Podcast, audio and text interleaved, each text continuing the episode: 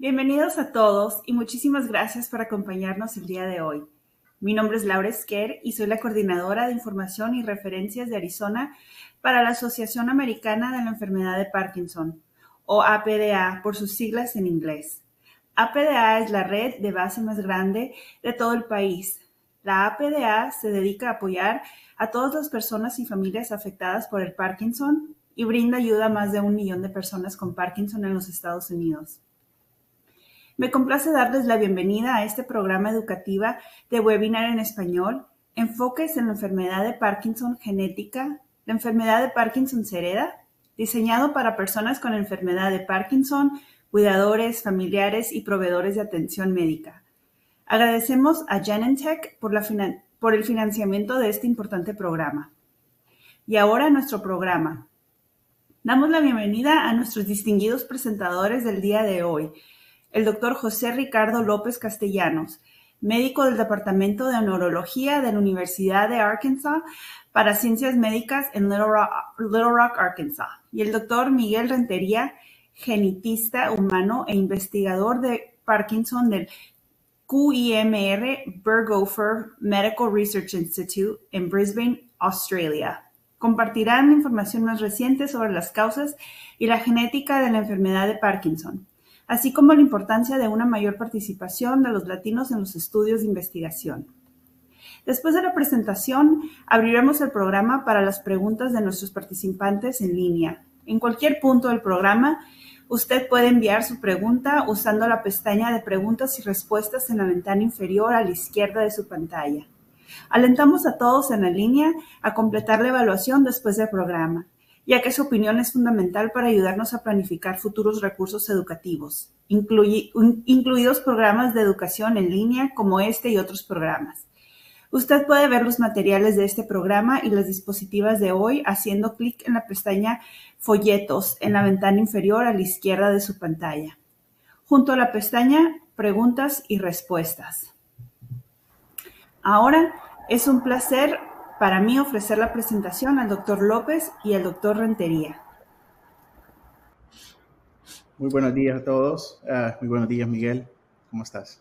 Muy buenos días, Ricardo. Eh, muchas gracias, Laura, por esa introducción eh, y bienvenidos todos a este primer ah, seminario de enfoque de la enfermedad de Parkinson.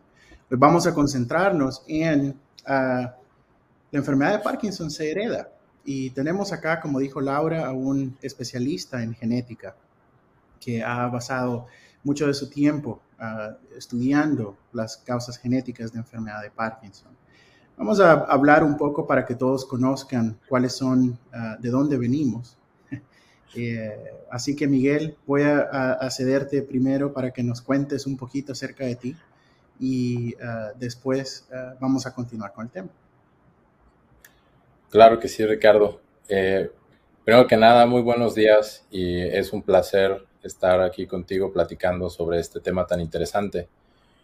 Eh, yo quisiera empezar hablando un poco eh, de, mí, de dónde vengo. Soy mexicano de Morelia, Michoacán. estudié en la Universidad Nacional de México una licenciatura en, en Ciencias del Genoma y después de eso uh, busqué eh, hacer un doctorado en la Universidad de Queensland en Australia, especializándome en genética humana. Y luego eh, trabajé en un hospital en Boston, el Brigham and Women's, que es eh, muy famoso en la parte de neurología. hice dos años de investigación postdoctoral, después regresé a Australia a hacer más investigación y eh, estableció un cohorte de investigación de Parkinson en Australia que actualmente consta más de 3.000 pacientes eh, y vamos a por la meta de 10.000. Ah, pero al mismo tiempo, en paralelo, he estado haciendo investigación en México eh, con colegas en la Universidad Nacional y eh, a través de un programa que es el de Atlantic Fellows en el Global Brain Health Institute en la Universidad de California en San Francisco, eh, que es un, programa que alienta y, apoya a líderes en eh, salud cerebral y tiene un énfasis particular en Latinoamérica y el Mediterráneo. Em, tuve la oportunidad de eh, establecer una red de investigación y de colaboración con eh, médicos especialistas en México. Eh, y hemos estado trabajando en equipo en un proyecto que se llama MEXPD. y de esto voy a platicar un poco más adelante. Ah, pero antes me gustaría también preguntarte o, pedirte que compartas con, la audiencia eh, cómo ha sido tu camino ah, y cómo es que te convertiste en un médico y que, y que te especializas en, la enfermedad de Parkinson. Claro que sí. primero, soy salvadoreño ah, de nacimiento y me gradué de la Escuela de Medicina en El Salvador y después me moví a Estados Unidos para eh, comenzar mis estudios de especialidad. Eh, tuve un, um, una especialidad de investigación clínica en enfermedad de Parkinson y movimientos anormales en la Universidad de Cincinnati, en Cincinnati, Ohio. Y después de eso me moví a hacer uh, la residencia um, de neurología en Arkansas y actualmente estoy por continuar uh, con mi carrera en uh, la Universidad de Emory, en Atlanta. Así que he tenido la oportunidad también de estar con la American Parkinson's Disease Association por aproximadamente seis o siete años ahora y hemos estado trabajando en todos los esfuerzos para crear los suplementos educativos y otras estrategias ah, en español. Entonces esto estoy muy emocionado porque esta es una de ah, las cosas que hemos hablado durante mucho tiempo eh, que queremos hacer para informar a la población y continuar ah, aprendiendo acerca de la enfermedad de Parkinson. No solo nosotros, pero también los pacientes y los familiares y cuidadores que nos sintonizan en vivo y también que van a tener la oportunidad de vernos ah, en ah, YouTube. Así que, eh, sin más preámbulo, vamos a comenzar con algunas de las preguntas que tenemos para ustedes, para que nos ayuden. Nosotros queremos saber de dónde nos sintonizan. Pero antes que eso, vamos a, definir que no tenemos ningún conflicto de intereses, ah, ni el doctor Rentería o mi persona. Y vamos a comenzar con la primera pregunta. ¿Desde dónde nos están viendo? Queremos ver uh, cuáles son su, su origen y eh, estamos muy emocionados de que hayan personas de toda Latinoamérica sintonizándonos en este momento para ah, poder conocer un poco más acerca de la enfermedad. Así que vamos a dejar esta pregunta eh, por aproximadamente un minuto ah, para que puedan contestarla y después vamos a movernos a la siguiente pregunta. Ah, mientras tanto, Miguel, ¿puedes tú decirnos un poco acerca de eh, los tópicos que vamos a discutir en esta, en esta charla. Claro que sí. Eh, creo que al inicio me gustaría pedirte, Ricardo, que eh, des un poco de contexto sobre la enfermedad de Parkinson y sobre, hablemos un poco sobre datos y estadísticas de la enfermedad tanto en Estados Unidos como en Latinoamérica. Después, a mí me gustaría dar un pequeño repaso o una mini clase de tres diapositivas o, de cinco minutos sobre conceptos de genética.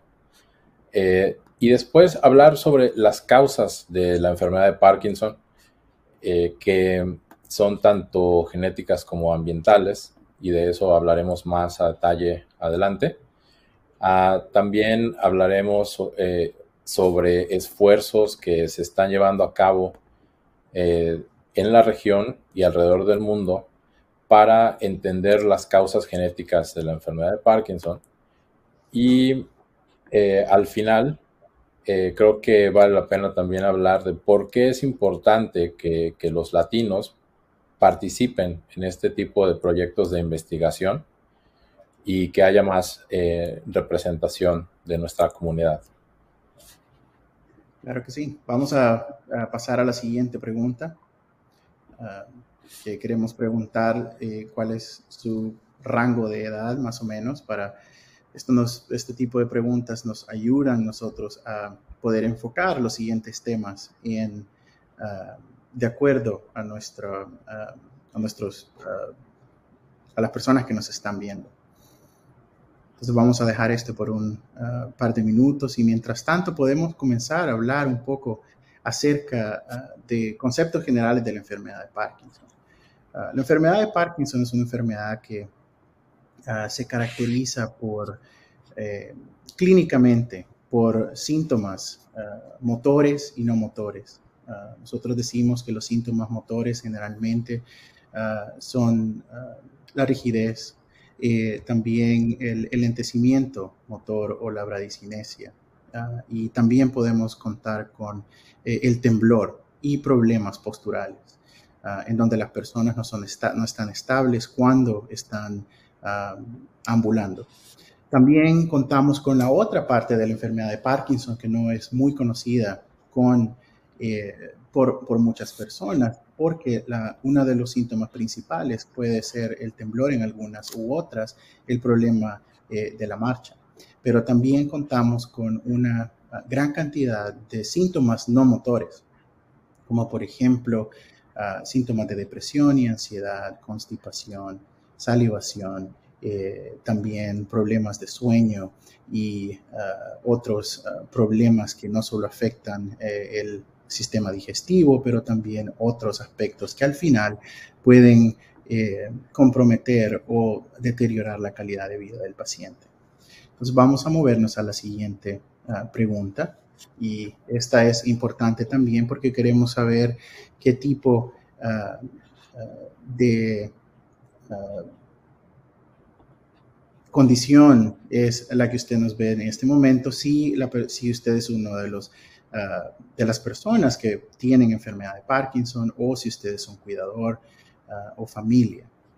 Nosotros aquí ah, definitivamente queremos que todas las personas puedan participar y esta es una de las cosas que eh, nos emociona mucho, que no solo pacientes y cuidadores directos sean los que estén sintonizándonos, pero también familiares y otras personas del personal de salud o de la población en general para que nos puedan, ah, para que podamos aprender juntos.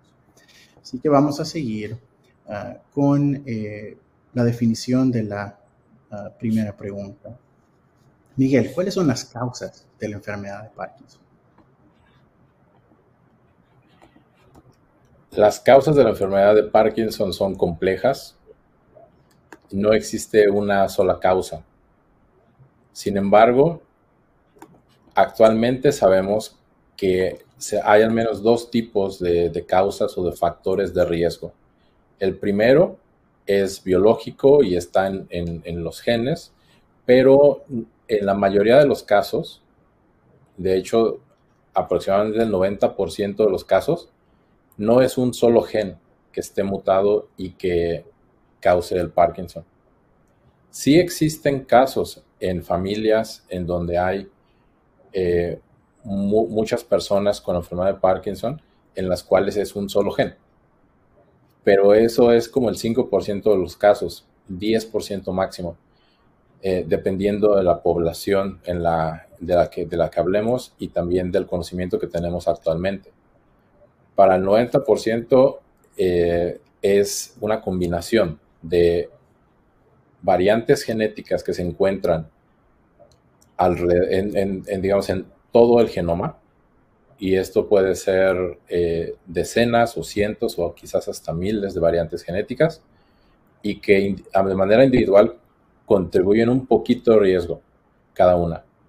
Y luego es aditivo, se suman los efectos de todas estas variantes y también tienen una interacción con el medio ambiente y el estilo de vida. Entonces, eh, la respuesta, digamos, breve es que no hay una sola causa, es una enfermedad compleja, hay factores de riesgo ambientales y también genéticos. Y cuando hablamos de riesgo, lo primero que asociamos eh, mentalmente es algo negativo pero también hay factores ambientales y genéticos que son protectores. Y además es posible ser portador o estar expuesto a factores tanto que incrementan el riesgo como que lo disminuyen. Entonces, es, es una causa eh, que es difícil de, de, explicar de manera simple, pero eh, cada vez tenemos más conocimiento y, lo estamos entendiendo mejor. De hecho, de manera interesante, Ricardo, me acabo de acordar que fue hasta 1996 que hubo evidencia sólida de una contribución genética en el Parkinson, porque al ser una enfermedad con una prevalencia tan baja, que es aproximadamente el 1 al 2% de la población, en gente mayor, por lo general mayor de 65 o 70, eh, había muy pocos casos donde, donde eh, tuviésemos, por ejemplo, en estudios de gemelos, ¿no? Dos gemelos que vivieran hasta esa edad y que a los dos les diera Parkinson. Eran muy raros esos casos. Entonces fue hasta 1996 que pudimos decir, sí, hay un componente genético en la enfermedad de Parkinson. Aun cuando por más de 100 años había reportes de que en familias, algunas familias, había varios casos. Claro. Eh, y esto también creo que es muy importante porque ah, saber que es una enfermedad que tiene ah, no solamente una causa, nos ayuda a también abordar por qué es que hay gente que tiene muchas presentaciones diferentes de la enfermedad y eh, también diferentes tipos de evolución en la enfermedad. En, este, eh, en esta charla específica nos vamos a centrar en eh, causas genéticas. Así que una de las cosas más importantes que siguen en nuestra discusión es por qué es la enfermedad de Parkinson si está presente en algunos miembros de algunas familias y por qué es esta cómo la ligamos a esta a, familias. Sí, Ricardo. Mira, yo creo que hay que tomar un paso atrás y irnos a, conceptos un poco más básicos.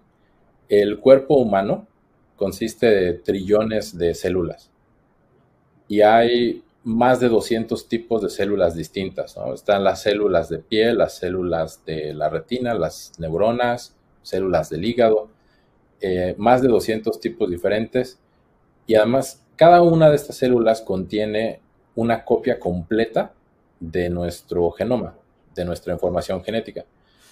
Ah, y además esa, copia eh, completa contiene dos copias que le damos una de nuestro padre, una de nuestra madre. Entonces, eh, todas nuestras células tienen esa información. Y lo que las hace diferentes es cuáles genes se están expresando. Es como si puedas imaginar, hay 20.000 eh, foquitos eh, de, colores y en algún momento hay focos de cierto color que se están expresando o que están, que están encendidos y otros que están apagados. Entonces, si tú cambias los, los focos que están encendidos y los que están apagados, entonces cambias de un tipo de celular a otro.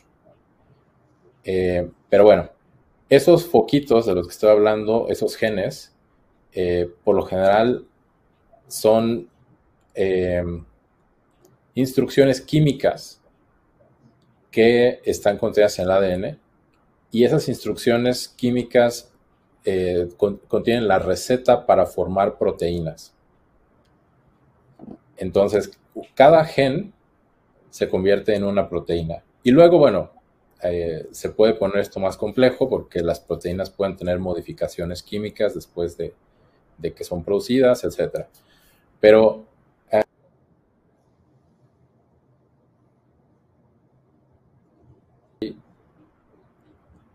más, del 99% de la información genética eh, es idéntica entre personas.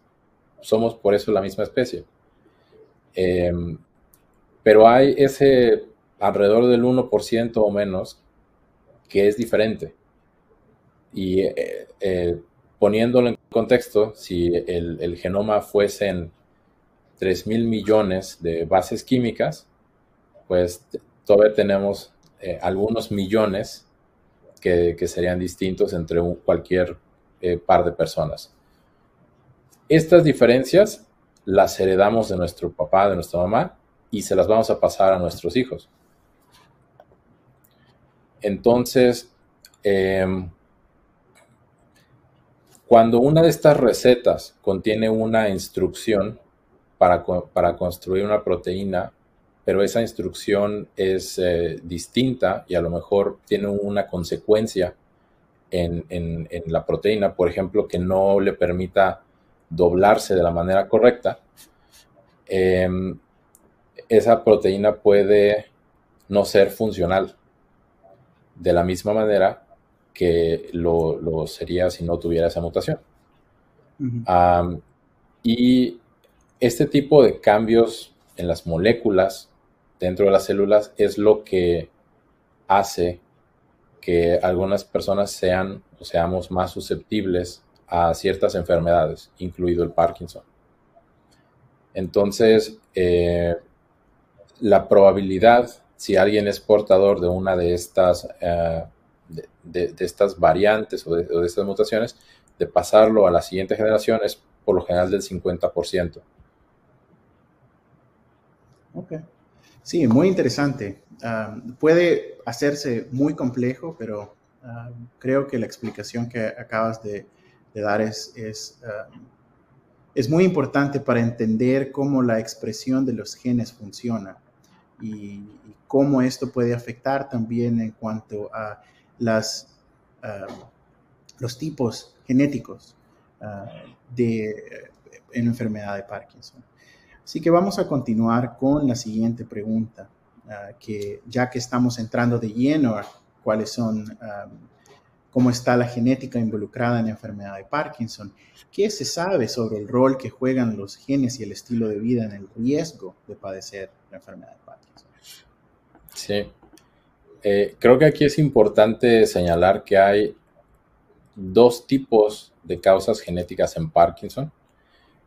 Una sería los tipos monogénicos, en los cuales, como mencioné al inicio, es un gen puntual que contiene una mutación que hace que, que, esa proteína que resulta el gen no sea eh, funcional al 100%.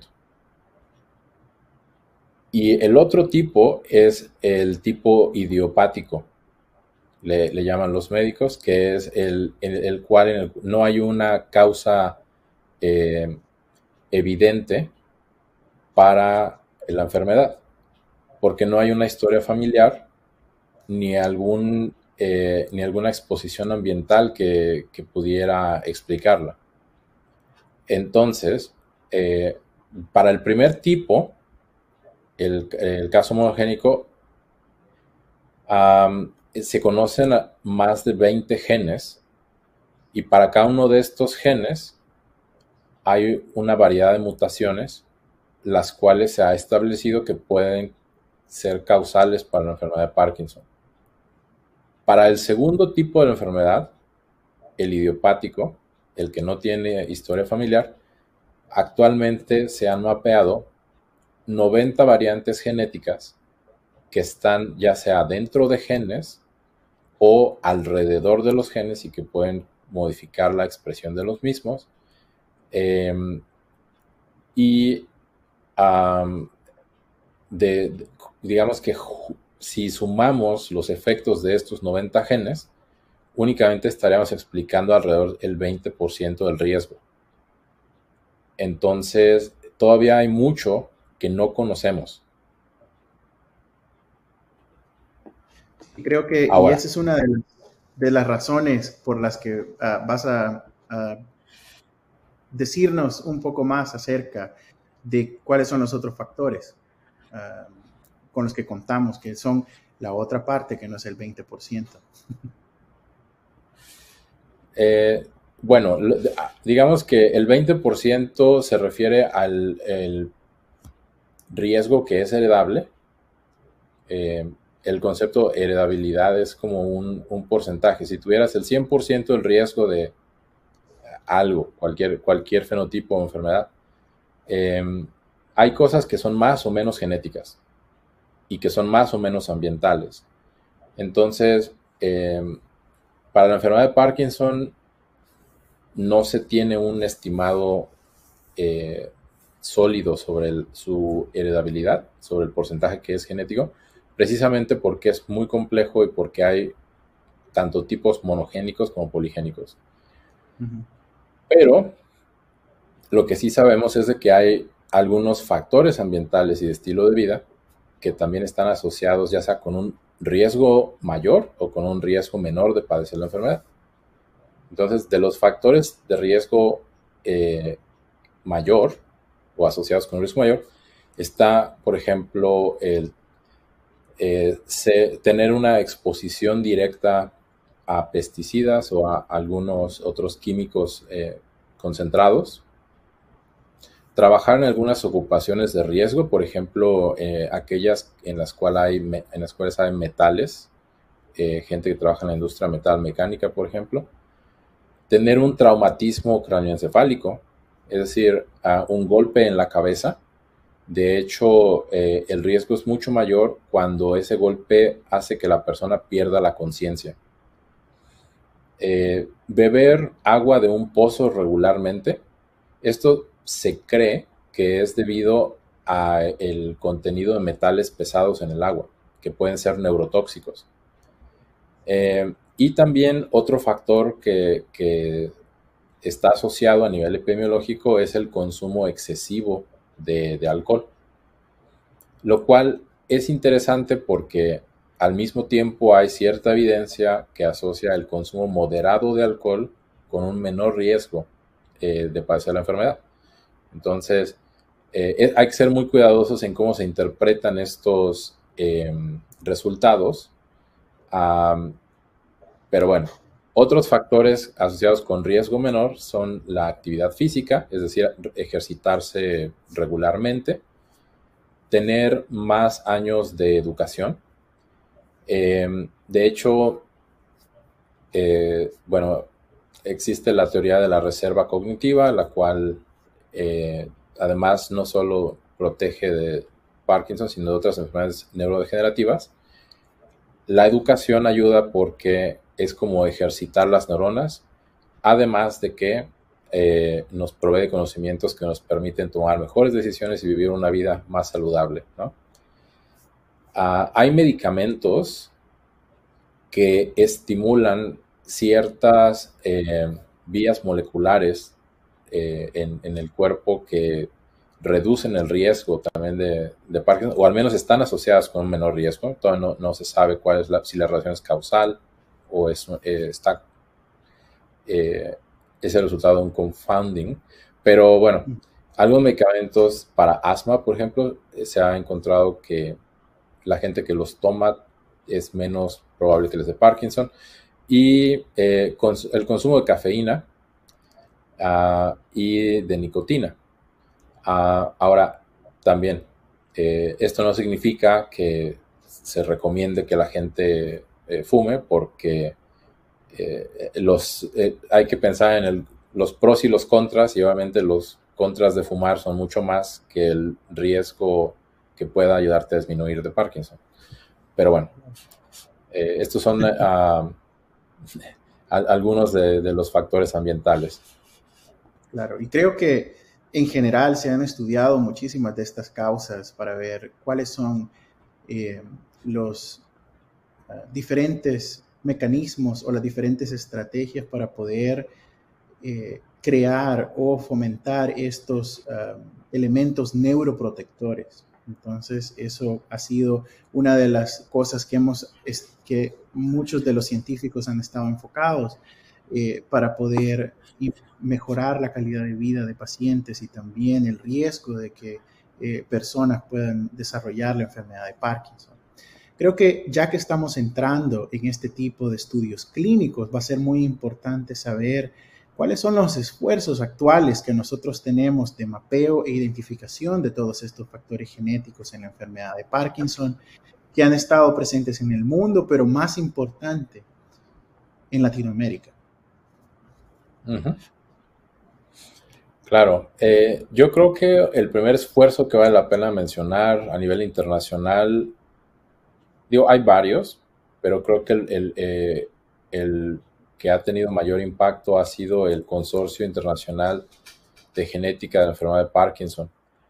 Eh, algunos de sus líderes están en los institutos, en el Instituto Nacional de Envejecimiento en, el NIH de Estados Unidos, pero eh, tiene representación pues en, muchos países. Eh, este consorcio se ha transformado en los últimos dos años en el GP2.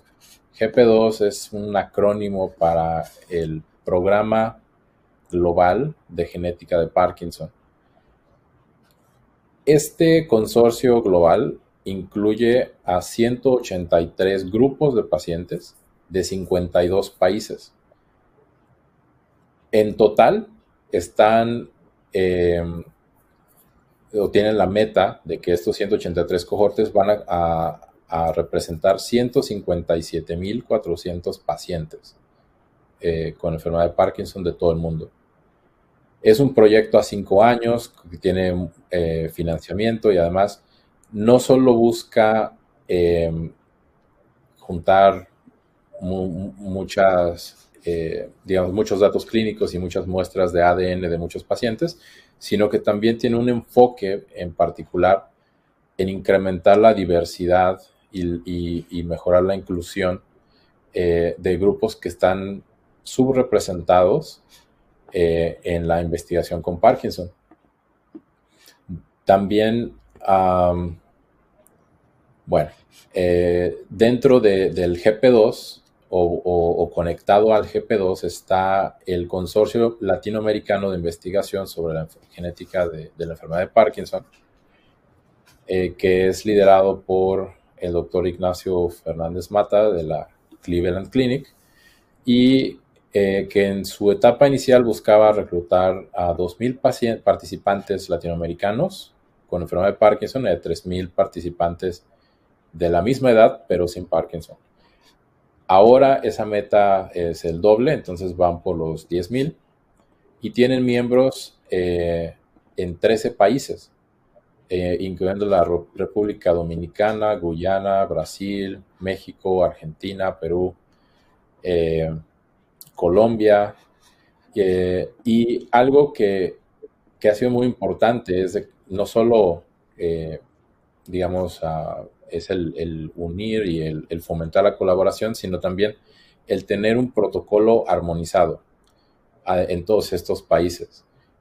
El protocolo significa que las mismas preguntas y las mismas medidas se van a tomar a los, participantes en todos esos países.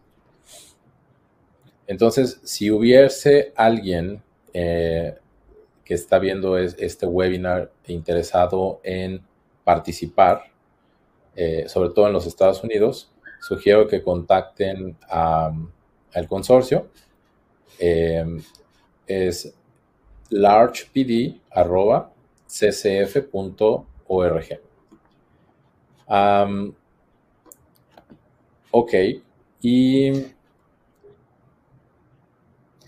una de las cosas más importantes también es que también nos une a continuar esta discusión para la siguiente pregunta, ya que has hablado generalmente de cuáles son los esfuerzos actuales. ¿Por qué es importante que más latinos participen en estos estudios de investigación? Sí, yo creo que, bueno, hay muchas razones. Eh, actualmente el conocimiento que tenemos sobre la enfermedad de Parkinson eh, y también el conocimiento que se, se tiene sobre la eficacia, por ejemplo, de los medicamentos que se utilizan para tratar la enfermedad, proviene de ensayos clínicos o de estudios epidemiológicos que se han hecho en su gran mayoría eh, en poblaciones de ascendencia eh, europea.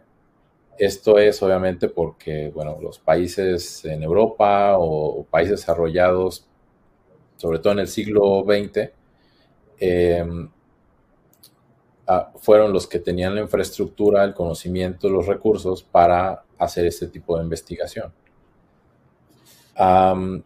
pero la enfermedad de Parkinson afecta a gente de todos los grupos étnicos y de todas las nacionalidades en todo el mundo. Entonces, em, hay estadísticas que sugieren que la prevalencia, la evolución de la enfermedad, sus manifestaciones clínicas, quizás son diferentes en diferentes poblaciones. pero la verdad es que no existe evidencia científica para poder eh, estar seguros y también para saber cómo es que esas diferencias afectan tanto el tratamiento como em, eh, la respuesta a los tratamientos, etc. Eh, hay también, en cuanto a, la parte genética, hay un portal que se dedica a monitorear la eh, diversidad de los participantes en estudios genéticos. Hasta hace unos días que lo consulté, el 95.86% de los participantes son de ascendencia europea, el 2.93% era, eran asiáticos, pero eh, solamente el 0.25% son hispanos o latinoamericanos. Eh, hay muchas causas. Eh, yo creo que sin, ponernos a, pensar mucho en, esas causas, creo que es hora de que nos movilicemos y nos organicemos y de que busquemos que haya más representación en, estudios epidemiológicos, médicos, genéticos y que ah, estamos dando esos, esos, esos primeros pasos. Y eh, creo que e, esa es un, poco la, respuesta de por qué es importante que haya más latinos. Claro, y también creo que es muy importante tener gente motivada, ah, como el doctor Rentería, para poder eh, movilizarnos, como él dijo, poder hacer ah, y ah, seguir conduciendo todos estos esfuerzos.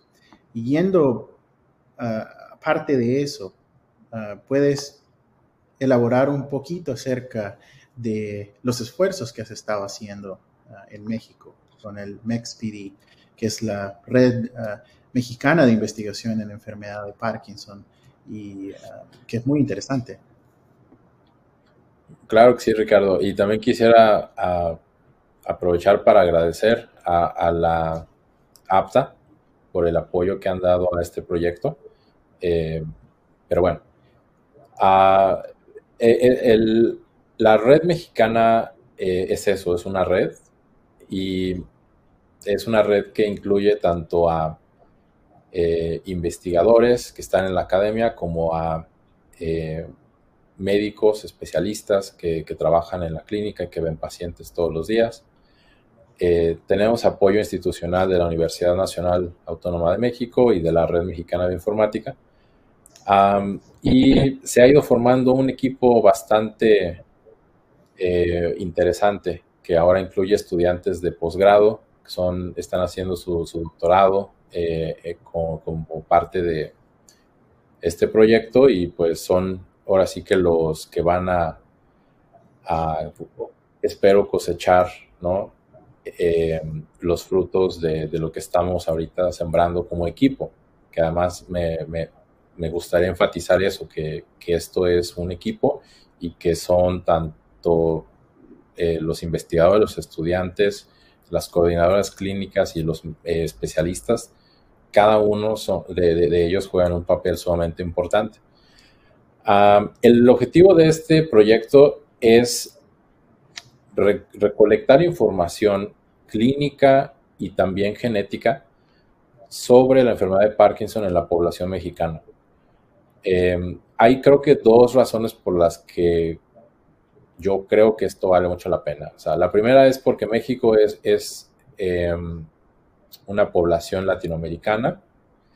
Eh, tenemos una contribución de ancestría, una parte de nuestra ancestría es ah, de, los eh, grupos, pueblos indígenas que eh, vivían ah, y bueno, siguen viviendo, pero eh, antes de, la llegada de, los españoles a, territorio mexicano. y esa contribución anda en el 50-60%. Entonces nos permite eh, ser lo suficientemente distintos genéticamente como para que valga la pena eh, estudiar la genética de la población por sí misma y no nada más como parte del consorcio latinoamericano. Y la otra razón es que hay en Estados Unidos, em, creo que más de 50 millones de personas que se identifican con una ancestría eh, latinoamericana, pero el, eh, más de la mitad eh, se identifican como mexicano-americanos. Entonces, a lo mejor es más costo efectivo estudiar la enfermedad de Parkinson en México y después validar esos resultados en las poblaciones mexicano-americanas o, de latinos y hispanos en Estados Unidos. yo creo que no, vamos a, poder hacer nada más una, se van a tener que hacer las dos, pero nosotros queremos contribuir a la parte de en México. Claro. Y, también Sí. adelante, Ricardo. No, nada más decir que en la siguiente estaban los nombres de los médicos especialistas que son parte de la red. Claro, y eso es exactamente a lo que iba a pasar para que tengamos nada más una ah, visión de todos los médicos que están participando ya en esta red mexicana de investigación. Creo que este es un, esfuerzo muy importante que, se está llevando a cabo en México y que esperemos que ah, otros países también que no tienen los recursos y la capacidad de poder generar este tipo de redes puedan también en un futuro ser parte de ellos, porque creo que al final eh, el objetivo general de todos los latinoamericanos que están estudiando enfermedad de Parkinson es poder conocer la prevalencia de la enfermedad de Parkinson eh, en, en, nuestros países, que muchas veces eh, se ve afectada por la escasez de recursos que tenemos para investigación y también el proceso de referencia de los pacientes con enfermedad de Parkinson desde un centro ah, de primer nivel a un centro terciario donde un especialista puede verlos y poder referirlos ah, adecuadamente. Así que creo que al final, si nos puedes dar un poquito de ah, perspectiva en cuanto a qué hacer una vez que hemos diagnosticado a una persona con, un, con una variante genética de la enfermedad de Parkinson. Yo creo que eso es súper importante y muy interesante, qué bueno que lo mencionas. Em, en los Estados Unidos creo que el proceso es bastante más establecido y claro. Eh, una vez que el, médico del, nivel primario lo ha referido al paciente a un especialista y el especialista además cree que o sospecha que puede haber una causa genética eh, monogénica, en este caso, de la enfermedad de Parkinson y el paciente quiere hacerse una prueba genética o está interesado en conocer más sobre pruebas genéticas para ver si si, si, es monogénico y, bueno, obviamente las implicaciones que eso puede tener, eh, sobre todo para, para, los familiares, los hijos, Em, existe un proceso que se llama el asesoramiento genético y esto es ofrecido por personal de salud calificado. Eh, los asesores genéticos en Estados Unidos tienen que hacer un, master's program de dos años y hacer ah, rotaciones eh, y obtener una certificación del, Board of ah, Genetic Counseling entonces, es, gente que ayuda a, a, pacientes eh, a navegar el proceso de hacerse una prueba genética, interpretarla, eh, pero siempre es empoderando al paciente, ayudándolos a tomar decisiones informadas. Desafortunadamente, en Latinoamérica hay muy pocos eh, asesores genéticos Ah, no es una profesión que esté establecida como tal. Ah, entonces son los ah, genetistas clínicos quienes hacen esa labor. Y hay un déficit tremendo de genetistas clínicos en la región. Entonces, una, de las cosas que tenemos que eh, también trabajar es en preparar eh, a, a personal, a gente para que haga este trabajo y no nada más para la enfermedad de Parkinson, sino para un montón de enfermedades. Claro, creo que, es muy importante eh, también tener en cuenta la escasez de esos recursos que tenemos y en este caso eh, la consejería genética es una parte vital de, este proceso. Eh, creo que hemos abordado muchos temas interesantes y ah, queremos saber si hay alguien, alguno de nuestros, de, nuestros participantes que tenga alguna pregunta. Así que sin más, vamos a pasar de nuevo las riendas de la presentación a Laura. Gracias, doctor López y doctor Rentería, por su tan detallada e informativa presentación el día de hoy. Les agradecemos a ambos por tomar el tiempo para compartir esta importante información con nuestra comunidad latina. Ha llegado el momento de la sesión de preguntas y respuestas. Antes de que el operador brinde instrucciones para sus turnos para hacer preguntas, me gustaría recordarles a todos que hoy tenemos muchos participantes para que todos se beneficien, mantenga sus preguntas en una naturaleza general y le brindaremos de igual forma una respuesta de la misma naturaleza. Operador, por favor, dé instrucciones a nuestros participantes para que puedan tomar turnos para hacer una pregunta. Gracias. Envíe sus preguntas en la pestaña de preguntas y respuestas en la ventana inferior a la izquierda de su pantalla. Un momento, por favor, mientras recibimos las preguntas. Gracias. Gracias. Iniciemos con las preguntas. ¿Cuándo debo sospechar que tengo una forma genética de Parkinson?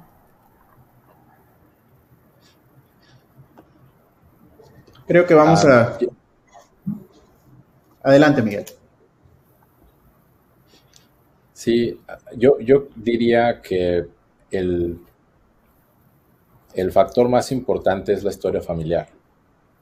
Eh, si hay más de una persona en la familia que eh, sabes que ha tenido eh, enfermedad de Parkinson, ese es un, un factor muy, importante y el otro sería la edad de inicio de la enfermedad, porque las formas monogénicas tienden a ser diagnosticadas, tienden a presentarse mucho antes que los 70 años. Por lo general es en lo, cuando la gente está en sus 40 o 50.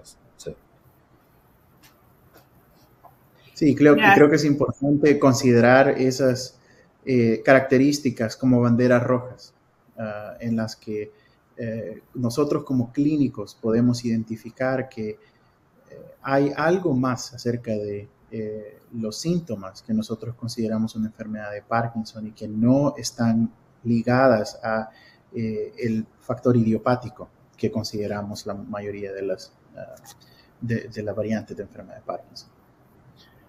Y es muy importante que si eh, la persona considera que cumple estas condiciones, eh, lo platique con su médico porque ah, y, que, y, que, discuta la posibilidad de hacer una prueba genética para poder comprobar o rechazar esta, esta posibilidad.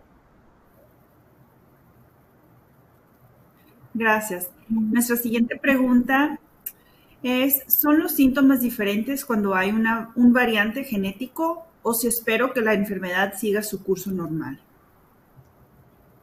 Creo que esta pregunta también está ligada a la anterior, en donde los diferentes síntomas pueden presentarse a una edad más temprana que las otras. Muchas veces es difícil poder diferenciar entre, un, ah, entre una forma genética y una forma idiopática de la enfermedad, pero hay ciertos factores que nosotros estamos mencionando como la edad de inicio y los antecedentes familiares que pueden indicarnos que estamos ante la posibilidad de una variante genética en este caso.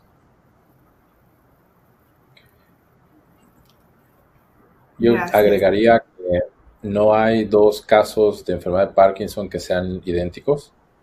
Eh, las manifestaciones, y como Ricardo mencionaba al inicio, los síntomas motores y no motores, las comorbilidades, la edad de inicio, cómo reacciona la persona al tratamiento, qué tan rápido es la progresión. Todo eso es muy, muy variable. Entonces es muy importante que la persona tenga seguimiento de parte de un especialista de preferencia o de, un, personal eh, de salud Ah, y eso irá informando eh, eh, lo demás. Gracias. La siguiente pregunta es, ¿dónde y cuándo puedo encontrar consejería genética si tengo la enfermedad de Parkinson?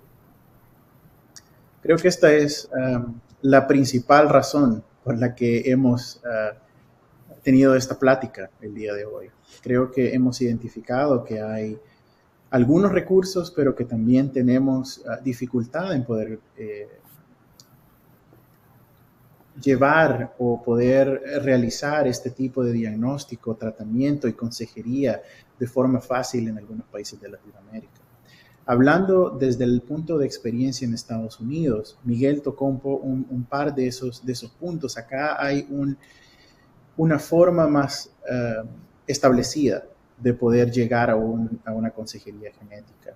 El médico familiar o el neurólogo refiere al paciente a un especialista y después el especialista eh, considera también teniendo en cuenta las, ah, las preguntas que tiene el paciente y los familiares, el poder referirlo a una consejería genética. Generalmente en todos los estados ah, contiguos en Estados Unidos hay por lo menos un centro académico que cuenta con uh, un nivel de subespecialidad que puede ofrecer consejería genética uh, sin ningún eh, problema.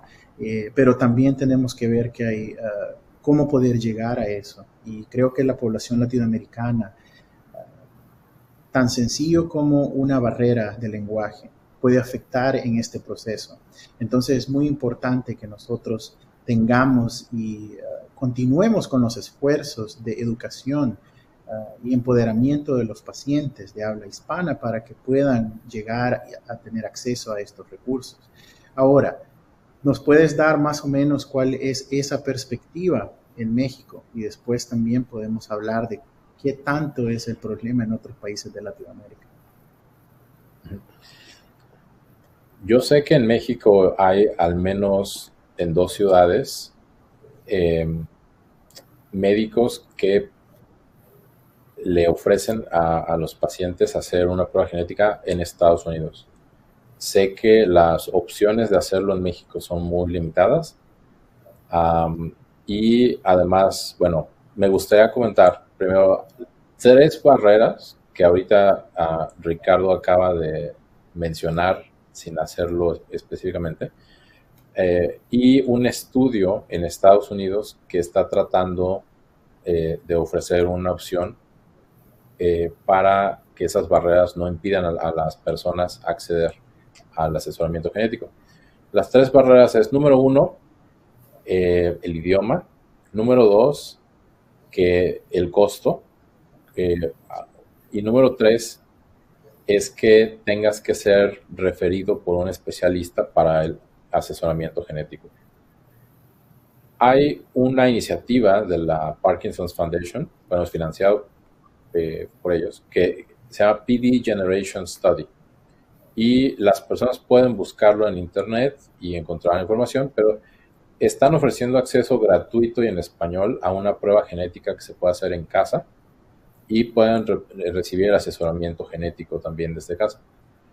Es un panel que incluye los genes más comunes asociados con la enfermedad de Parkinson, como son el LARC2, Parkin, eh, GBA, sinucleína, PARC7, y eh, es una alternativa. Si alguien que esté viendo esto está interesado, pueden eh, buscar información por su cuenta.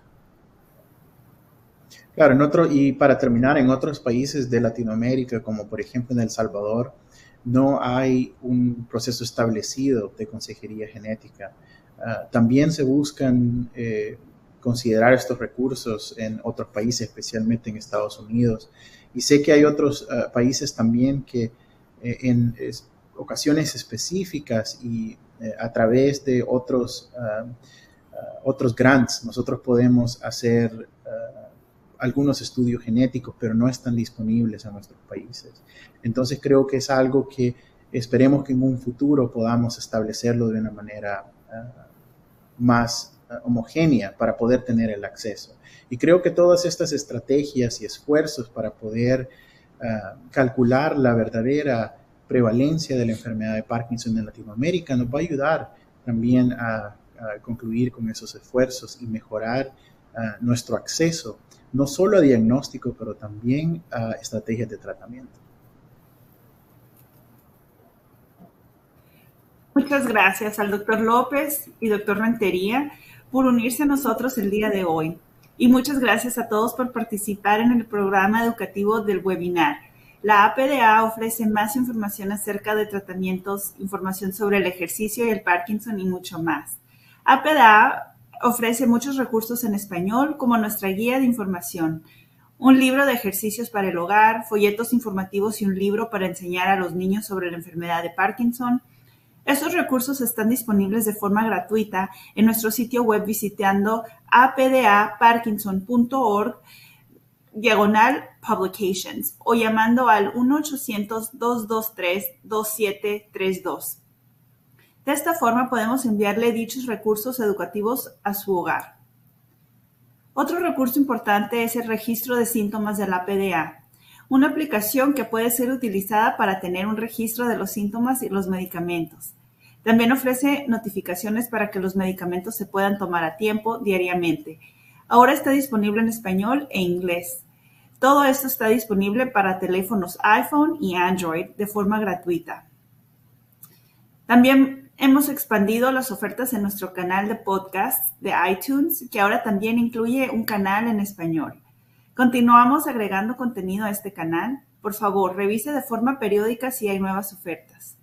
También quiero enfatizar a todos realmente apreciamos sus opiniones y comentarios y queremos asegurarnos de que completen el formulario de evaluación del programa.